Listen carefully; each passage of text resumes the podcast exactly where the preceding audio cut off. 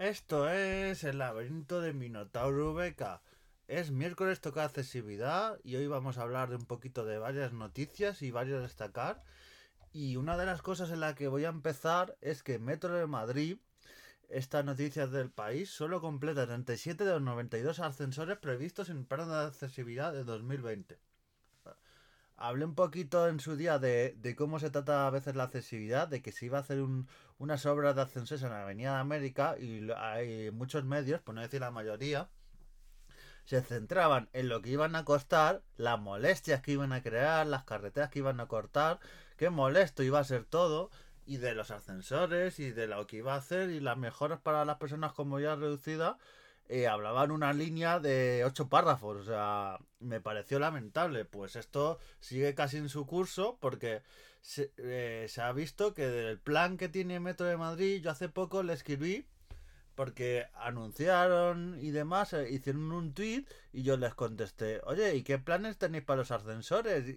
Y, y, tal, y me dijeron, es que tenemos un plan de accesibilidad y ahora justo se les ha visto los colores, porque este plan de accesibilidad que tienen de 92 accesores que están planificados, solo se, solo se han hecho 37 y demás. Y nadie me diga lo de excusa lo del COVID y tal, porque este plan era de 2020. O sea que ya lo del COVID ya, ya es una excusa que se usa para todo y ya esto ya no vale. Es como el, por ejemplo, ya no es metro, pero es en cercanías de Recoletos.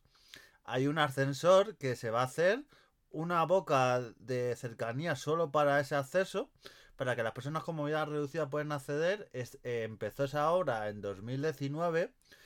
Eh, a mediados de 2019, estamos en 2023, casi vamos a empezar en 2024 y la obra tiene visos de que está avanzando y tal, pero yo creo que no se va a igualar en 2024, es lo más seguro. Y si se inaugura no tiene sentido, porque casi todos los trenes que pasan por ahí no son accesibles. O sea, que poner un ascensor y hacer las cosas accesibles a veces, y es lo que pasa en metro. Eh, en metro hay estaciones que tienen ascensor y luego la distancia de andén con el coche de metro es bastante y una persona en silla o se juega casi el tipo o no puede entrar porque es que no puede y, y para salir igual. Es que lo peor es para salir porque no está señalizado y una persona me ha pasado ir con mi chica Ir, y decir, bueno, pone en el metro que esto es accesible. Y mirar el espacio y decir, uy, no salimos aquí porque aquí no, no, no jugamos aquí casi la vida. Entonces, lo de que a veces es accesible y metro de Madrid, o sea, cogerlo con pinza. El plan de accesibilidad 2016-2020, o sea, hay otro plan de accesibilidad que me dijo Metro de Madrid que ese era ya hasta 2027, pero es que había uno primero de 2016-2020 que no se ha cumplido que priorizó instalar 92 ascensores. Eh, que se terminaba en año 2020. No, no se ha terminado. Y que nadie me diga, lo, como digo antes, lo del COVID. Porque este plan tenía que acabar en 2020. O sea, de 2016 a 2020. ¿Qué pasa? Que lo, de los meses estos que empezó el COVID es lo que ha trastocado todo. Que eh, todos estos ascensores eh, que se tenían que instalar y que del 92 se han instalado solo 37. Que nadie me venda la burra, pues que no. Isabel Vaquero, secretaria de Movilidad del PSOE, afirma que los retrasos se ven en todas las fases de cada obra, desde la planeación, la contratación, la ejecución del plan. Claro, se ha empezado más tarde a planificarlo, a hacerlo todo, y eso hace que eh, ascensores que tenían que estar en 2020 en 2023 no se hayan empezado ni las obras. O sea que esto ya es de, de jugada de guardia. Eh, como dicen, no es un capricho querer coger un ascensor para evitar escaleras mecánicas. Claro. Es que hay personas que no cogen el ascensor, como algunos que yo, que yo veo que encima a veces se cuelan de las personas de movilidad reducida, que esto ya es eh, también eh, una cosa de la gente que no tiene empatía ninguna, te ve con personas con silla de ruedas y se te cuela delante.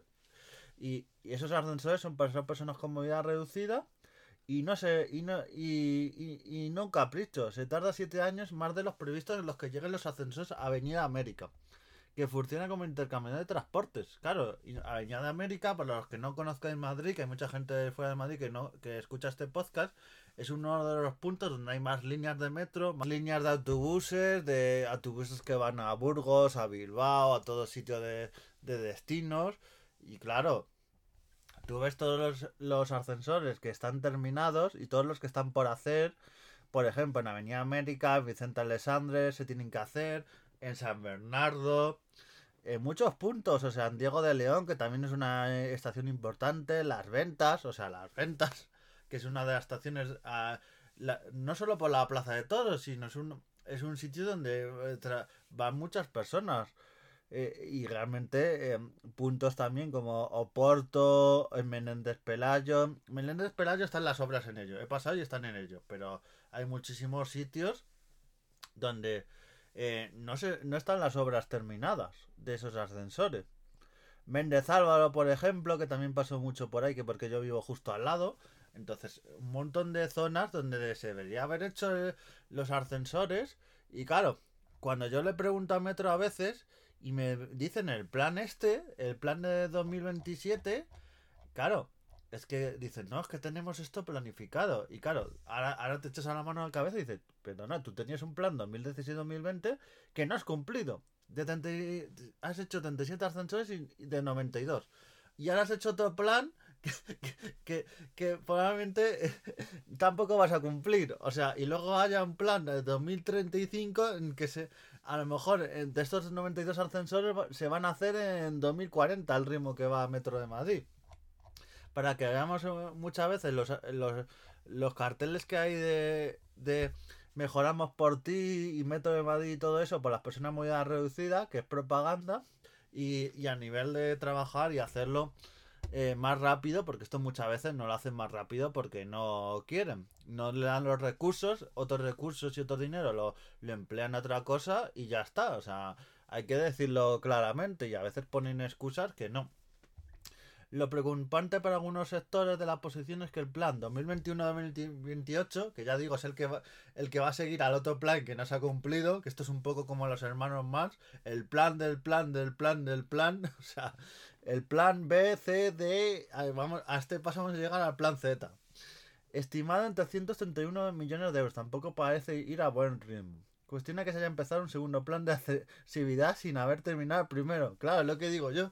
Tenías un plan, no lo has cumplido y ¿qué haces para mejorar? Un segundo plan. O sea, no tiene... Esto, esto no sé quién lo dirige, pero no tiene sentido ninguno. Es cierto que durante la pandemia se paralizó el sector de construcción.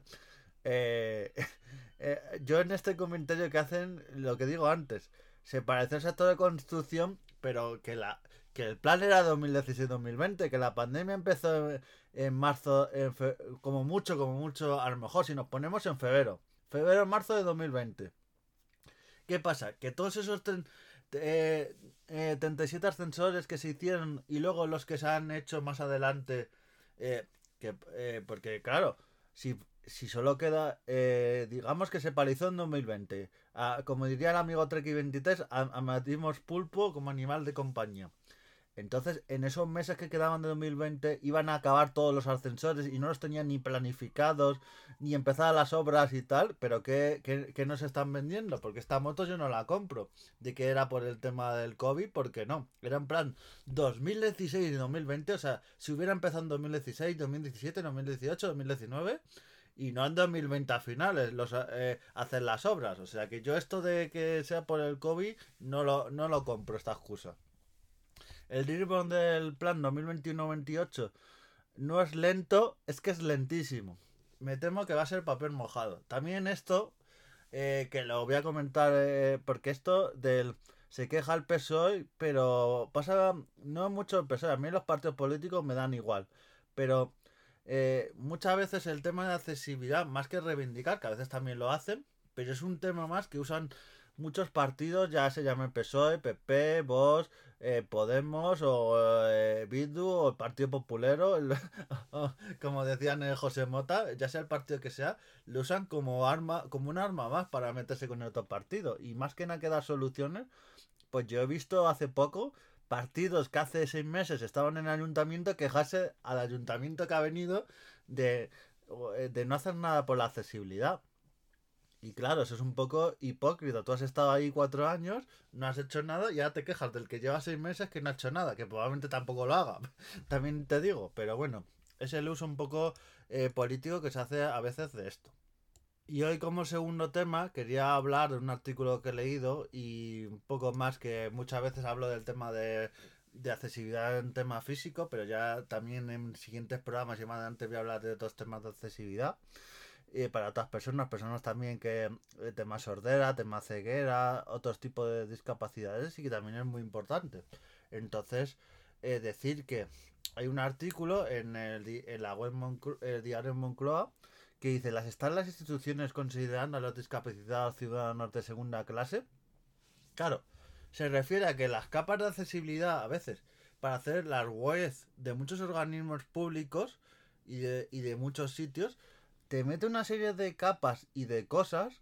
Por ejemplo, el, el, ejemplo que he puesto muchas veces, el tema de comprar una entrada para el Palacio Real o la Galería de Colecciones Reales. Solo por tener discapacidad, eh, esa entrada gratuita más un acompañante no la puedes coger por web y es una capa más de lo que dicen, para hacer la web más accesible, hacen capas y estas capas no están bien implementadas eh, para personas con ceguera, para personas con, con sordera para los vídeos y demás. O sea, no está bien implementada y lo que hacen es hacerlo a veces todo más estrambótico y peor para el ciudadano. Entonces, ahí el tema de accesibilidad, esta práctica en lugar de mejorar la inclusión digital perjudica a las personas con discapacidad, tratándolas como ciudadanos de segunda clase. Es un camino que las instituciones españolas deben abandonar de, inmediato, dice este artículo. Porque claro, el tema de las capas dice que no te engañen con las capas de accesibilidad para denunciar este tipo de práctica. Ya se han denunciado en muchas asociaciones y, claro, es que esto de las capas da mucho para hablar. Algunas instituciones han y estas asociaciones denuncian que es, es fundamental que las instituciones de España conozcan este problema y abandonen esta práctica engañosa, en lugar de utilizar capas de accesibilidad como una solución de apariencia, que tú veces a veces pulsas y ves capa de accesibilidad y demás, y realmente práctico no es ninguno y es lo que se tiene que hacer que atiendan las necesidades reales de las personas con discapacidad en esta web de organismos públicos y aunque yo creo que es algo que tendría que hacerse por ley. La accesibilidad en temas de web y todo eso a veces que la Unión Europea y otros organismos también en España hacen leyes para decir cómo tienen que ser las webs temas de cookies que ha pasado y otras cosas pues con este tema de accesibilidad me parece importante y tendrían que meter manos y hacer algo importante porque es algo que web eh, es algo público y que usan casi todas las personas, y más las personas con discapacidad. Entonces hay que hacerlo para que sea más accesible y no como a veces la palabra accesible que se utiliza para decir, este sitio es accesible.